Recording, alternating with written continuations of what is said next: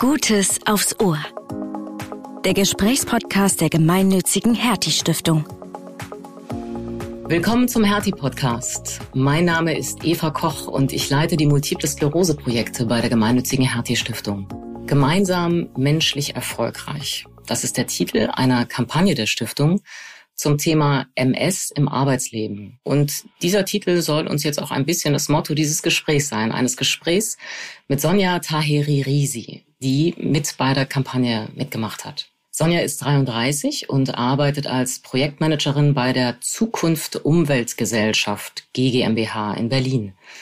Sonja, hallo, schön, dass du da bist. Hallo, Eva. Hi. Vielleicht magst du gleich zu Anfang kurz erzählen, wie deine Beteiligung an der Kampagne aussah. Ja, total gerne. Vielen Dank für die Einladung. Ich war Botschafterin im Rahmen der Hertie-Kampagne und genau, du hattest mich gefragt, ob ich teilnehmen möchte. Und ich finde die Kampagne großartig. Es war zwar nicht so leicht erstmal die Entscheidung, da kann ich vielleicht nachher noch mal kurz was dazu sagen, aber ich finde es total wichtig, dass es Menschen gibt, die mit ihrem Gesicht auch als Beispiel zum Abbau von Stigmata rund um chronische Krankheiten beitragen. Und das habe ich total gerne gemacht. Vielen Dank an euch, an die Hertie Stiftung für diese großartige Kampagne. Ja, ach, wir sind dir sehr dankbar, dass du mitgemacht hast. Wir sprechen klar auch gleich noch ein bisschen mehr über die Kampagne. Ich äh, möchte vielleicht gerade mal ganz kurz den Moment nutzen, um unseren Zuhörenden noch ein paar Worte zur MS zu sagen. MS, also Multiple Sklerose, ist eine chronische Erkrankung des zentralen Nervensystems, also des Gehirns und des Rückenmarks. Und es ist die häufigste neurologische Erkrankung des jungen Erwachsenenalters. Das sind in Deutschland etwa 280.000 Menschen, die mit ihr leben. Ich finde solche Zahlen immer so ein bisschen abstrakt. 280.000 entspricht ungefähr der Einwohnerzahl einer Stadt wie Wiesbaden. Und MS also wird sehr häufig bezeichnet als die Erkrankung der 1000 Gesichter, weil es einfach so viele verschiedene Verläufe gibt. Sonja, wie alt warst du, als du deine Diagnose bekommen hast? Ich war da 23, das war vor zehn Jahren, also 2012 ungefähr. Kannst du das noch erinnern, was so dein erster Gedanke war? ja, also mein erster Gedanke war, oh, zum Glück bin ich so viel gereist. Schon.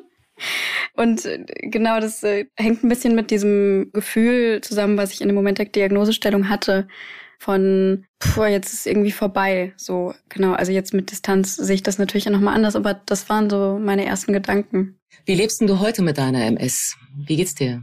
Also heute ist, würde ich sagen, die MS ist jetzt so nach oder innerhalb dieser zehn Jahre so Stück für Stück irgendwie immer mehr ein Teil von mir geworden. Ich kann sie mittlerweile ziemlich gut akzeptieren, nachdem ich lange Zeit innerlich total gegen diese Idee gekämpft habe, dass ich jetzt plötzlich ja plötzlich tatsächlich irgendwie chronisch krank bin. Und genau, und jetzt ist es, DMS aber ein Teil von mir und aber auch nur ein Teil von vielen Teilen meiner Persönlichkeit und meines Daseins so. Und ich gebe einfach Acht drauf. Also es ist vielleicht so ein bisschen vergleichbar mit, wenn man irgendwie Knieprobleme hat, dann gibt man ja auch irgendwie eigentlich immer darauf Acht, sich irgendwie um sein Knie zu kümmern. So und so ist es mit mir, zumindest mit meiner MS. Genau. Und das klappt manchmal gut und manchmal weniger gut. Und gleichzeitig hat mir aber auch die, diese Diagnose oder die MS gezeigt, und das ist auch tatsächlich sehr präsent, dass ja, dass Gesundheit einfach nicht normal ist, äh, dass das irgendwie nicht selbstverständliches ist und dass das aber auch okay ist.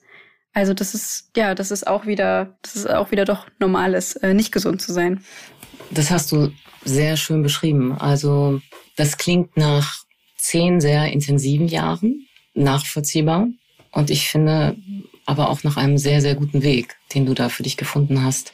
Es ist ja so, dass bei MS viele Menschen im ersten Moment an schwere körperliche Beeinträchtigung, klar, die gibt es auch, denken und bei vielen sofort das Bild des Rollstuhls im Kopf ist und das dann auch noch in einer sehr angstbehafteten Weise. Also wenn wir jetzt so an Formulierungen denken, wie an den Rollstuhl gefesselt sein und so. Also diese, diese Bilder sind bei vielen Menschen sofort im Kopf. Und ich habe früher als Ärztin gearbeitet in einer MS-Sprechstunde und erinnere mich an viele Gespräche mit Patientinnen und Patienten, die mir erzählt haben, dass sie total zurückhaltend sind, von ihrer Diagnose zu erzählen. Wie war das bei dir gerade am Anfang? Also und zum Beispiel in deiner Familie und auch in deinem Freundeskreis. Bist du da von Anfang an offen mit umgegangen? Ja, das ist eine schöne Zusammenfassung aus deiner Erfahrung auch. Genau, also bei mir war es so, ich würde es vielleicht mal so in so zwei Phasen einteilen. Also einmal so diesen Anfangsmoment der Diagnose. Und da habe ich genau das, was du beschrieben hast, total stark gemerkt. Also dass, dass bei vielen Menschen ganz starke, ähm, beängstigende Bilder im Kopf sind. Zumindest, genau, schien es irgendwie was Schreckliches zu bedeuten, als ich das so in den ersten Tagen äh, und Wochen meinem persönlichen Umfeld so erzählt habe. Also als ich die Diagnose bekommen habe, wusste ich kaum was oder eigentlich, also eigentlich fast nichts, um ehrlich zu sein, über Multiple Sklerose oder Autoimmunerkrankung oder was das zu bedeuten hat. Aber vor allem habe ich die Schwere der Diagnose irgendwie so gespürt, insbesondere bei meinen Eltern, die das total total hart getroffen hat. Aber ich bin also insgesamt mit Freundinnen und, und Familie da sehr offen mit umgegangen und habe da total viel Unterstützung erfahren und wurde da wurde da sehr gut aufgefangen im Rahmen der Möglichkeiten. Und heute ist es so, dass, also man sieht mir die am Essen nicht an, genau, was du ja auch schon so ein bisschen eingeführt hattest, dass es manchmal eben so ist. Und heute ist es immer noch so, dass ich so ein bisschen das Bedürfnis fühle, so dem Bedauern der anderen Leute oder der, der meiner Gegenüber, das denen so ein bisschen abzunehmen und zu sagen so, na ja, ich habe MS, aber mir geht's damit auch ganz gut und mach dir keine Sorgen. Genau, das ist so, so wie ich das genau wahrnehme. Hm. Da verkehren sich dann manchmal so ein bisschen die Rollen. Ne? Ja. Aber ich glaube, das ist gar nicht so schlecht. Viele Menschen behalten es im Job lange für sich, dass sie mit einer MS leben. Also sofern man es ihnen nicht ansieht, so wie es bei dir der Fall ist und auch bei vielen anderen. Ich weiß jetzt natürlich über unsere Kampagne, weil wir uns kennengelernt haben, dass du dich anders entschieden hast und wollte dich fragen, was hat da den Ausschlag gegeben und wann war das? Ja, also es war ein Prozess auch, genau wie alles andere. Am Anfang der Diagnose war ich total verunsichert. Sage ich verbaue ich mir damit Chancen, Karriereoptionen. Die Diagnose fiel auch zusammen mit dem Anfang meines beruflichen äh, Lebens sozusagen und ja, werde ich da, genau, und da waren eben diese ganzen Fragen, irgendwie werde ich als weniger leistungsfähig oder bereit oder irgendwie eingeschränkt oder wertvoll äh, für das als Arbeitnehmerin angesehen als, äh, als Menschen, die eben keine Multiple Sklerose haben oder eine andere chronische Krankheit, wobei ich jetzt nur aus, aus meiner Erfahrung sprechen kann. Aber auf persönlicher Ebene tatsächlich hatte ich eigentlich von Beginn an auch mit meinen Vorgesetzten nicht im Bewerbungsgespräch, aber dann danach äh, da immer einen offenen Umgang mit. Und das war allein schon aus so praktischen Gründen, wie ich musste halt öfter mal zum Arzt wegen der Infusion oder auch mal ins Krankenhaus äh, für eine Schubtherapie oder ja, ich habe mal in Peru gearbeitet eine Zeit lang und da war der einzige Kühlschrank, zu dem ich Zugang hatte, der stand halt im Büro und dann waren da eben meine Spritzen drin und dann äh, war es auch so ein bisschen naheliegend oder äh, genau, war dann okay auch, dass ich das geteilt habe. Ja, und richtig öffentlich, jetzt so in äh, den sozialen Medien und über LinkedIn. Und das ist ja nochmal ein anderer Schritt jetzt auch. Das kam jetzt über die Kampagne und ja, nach viel hin und her äh, überlegen, habe ich dann da doch gedacht, okay, ja, ich, ich möchte nicht, dass, dass es eigentlich so eine große Sache ist und dass ich mir das so stark überlegen muss, nehme ich da jetzt teil bei der Kampagne, mache ich es öffentlich oder nicht, weil, weil ich eben total gerne dazu beitragen will, dass es eben normalisiert wird, chronische Krankheiten zu haben. Gab es Reaktionen in deinem Umfeld, im beruflichen Umfeld, die, die dir aufgefallen sind? Also es ist ja vielleicht auch negative Reaktionen oder aber auch ein Mitleid, das vielleicht gut gemeint war, aber dir doch nicht so gut getan hat? Ja, also die Reaktionen, die waren insgesamt, also auch, auch die vorherigen Reaktionen jetzt im, im Rahmen der Kampagne auch, aber auch schon, wenn ich sonst erzählt habe, eigentlich immer sehr positiv, irgendwie unterstützend und teilweise auch betroffen, ja, wobei ich das auch dann manchmal so ein bisschen auf mich, also ich, ich, ich habe zwar diese MS-Erfahrung, aber ich merke trotzdem, dass ich manchmal auch mit anderen chronischen Diagnosen auch ähnlich äh, dann betroffen irgendwie bin und das, ich kann das dann auch wertschätzen, dass mir so das entgegengebracht wird. Ja, und, und viele Kolleginnen waren jetzt einfach nach der Kampagne total interessiert auch daran und haben irgendwie Fragen gestellt zu, wie das mit der MS ist und ach Mensch, das hätte ich nicht gedacht, man sieht es ja nicht und Genau, und meine Führungskräfte waren bisher immer und äh, sind es auch weiterhin irgendwie total entgegenkommend, tatsächlich irgendwie im, im Sinne von, was brauchst du oder wie ist es irgendwie mit Arbeitszeiten oder auch mit Arztbesuchen. Genau. Und was ich auch gemerkt habe und was ich total schön finde, ist, dass so über diese persönliche Öffnung von so einer, ja, von sowas sehr vulnerablem wie irgendwie so einer chronischen Krankheitsdiagnose, öffnen sich auch die anderen. Also es kamen total viele sowohl Führungskräfte als auch andere Kolleginnen zu mir, die auch von ihren Erfahrungen mit ihren eigenen Diagnosen gesprochen haben oder von bekannten Freunden, Familienmitgliedern, die MS haben. Das finde ich ganz toll, dass du das erzählst. Das ist natürlich eine wunderschöne Rückmeldung. Würdest du daraus jetzt schließen, also würdest du diese Offenheit, für die du dich entschieden hast, jetzt umweglos empfehlen oder siehst du auch Gründe, eine chronische Erkrankung eher für sich zu behalten? Nee, ich würde es nicht umweglos empfehlen, auf keinen mhm. Fall. Mhm. Ich glaube, das ist eine total persönliche Entscheidung. Ich kenne auch unterschiedliche Erfahrungsberichte von Menschen mit Multiple Sklerose dazu und die sind genau, also sehr vielfältig, positiv wie negativ. Und genau, generell ist es natürlich auch eine Frage, wie viel Privates irgendwie möchte ich jetzt dann auch irgendwie mit allen teilen. Das ist ja auch nochmal was anderes. Und ich würde es nicht uneingeschränkt empfehlen. Ich würde mir wünschen, dass es uneingeschränkt möglich ist.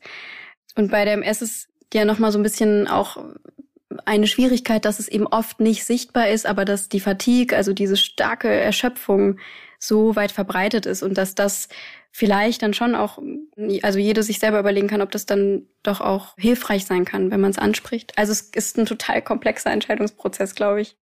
Ist auch mein Eindruck nach vielen, vielen Gesprächen und total verständlich. In der Kampagne geht es uns als Hertie Stiftung ja darum, den Arbeitgebenden Vorurteile zu nehmen und sie zu bestärken, Menschen, die mit einer chronischen Erkrankung wie zum Beispiel in der Multiplen Sklerose leben, nicht auszuschließen, sondern ihre Kompetenzen zu sehen. Wie ist da dein Eindruck? Ist der Weg noch weit, der auf dem Arbeitsmarkt gegangen werden muss? Also aus meiner eigenen Erfahrung glaube ich, dass es insgesamt eher ein gesellschaftliches Thema ist. Also dass sich der Arbeitsmarkt da, dass, dass der einfach viel auch die Gesellschaft widerspiegelt und das eine Frage ist, wie wir miteinander leben wollen oder ob wir alle chronische Erkrankungen als eine Normalität anerkennen können. Und also ich habe in meinem, in meinem Berufsumfeld tatsächlich nur positive Erfahrungen gemacht bisher, glücklicherweise. Deshalb kann ich davon jetzt gar nicht so auf den weiteren Arbeitsmarkt schließen. Ja, ich glaube aber, dass, dass es trotzdem und, und gerade deshalb vielleicht wichtig ist, einfach positive Beispiele, so wie ihr das in der Kampagne macht, aus Unternehmen mit tatsächlich praktischen Handlungsempfehlungen und auch ganz bewusstem, aktivem Ansprechen von bestehenden Vorurteilen irgendwie da so aufzeigt und das so ein bisschen zu einem Umdenken führt und führen kann, sowohl auf dem Arbeitsmarkt, aber auch, ja, auch irgendwie gesamtgesellschaftlich. Die Kampagne, das sollte ich dann vielleicht an dieser Stelle nochmal kurz erwähnen, die hat ganz viele verschiedene Facetten und zum Beispiel auch die, die Videointerviews, die du gerade erwähnt hast. Deswegen an alle Zuhörenden, schaut doch auf jeden Fall mal auf unsere Homepage unter ghst.de oder googelt gemeinsam menschlich erfolgreich, dann könnt ihr euch das anschauen. Sonja, Abschlussfrage. Was würdest du Menschen mit einer eben solchen Diagnose, also der Diagnose einer chronischen Erkrankung heute mit auf den Weg geben wollen. Gibt's da was? Ja, also die Diagnose im, im Falle MS, es kann erstmal total beängstigend sein und ein Schock. Aber es ist eben nur ein Teil von einer Person, also von mir oder von dir, du, die du das jetzt vielleicht hörst mit dieser Diagnoseerfahrung. Und alle von uns haben aber die Ressourcen in sich, um damit irgendwie umzugehen. Und wenn ich da an meine Grenzen stoße mit meinen eigenen Ressourcen, kann ich mir immer Hilfe holen auf verschiedenen Ebenen, ärztlich, psychologisch von anderen Diagnoseerfahrenen. Oder es gibt auch auf dem Arbeitsmarkt einfach total viele Möglichkeiten äh, staatlicher, staatlicher Unterstützung auch noch. Das vielleicht. Das sind ganz wunderbare Abschlussworte. Vielen, vielen Dank.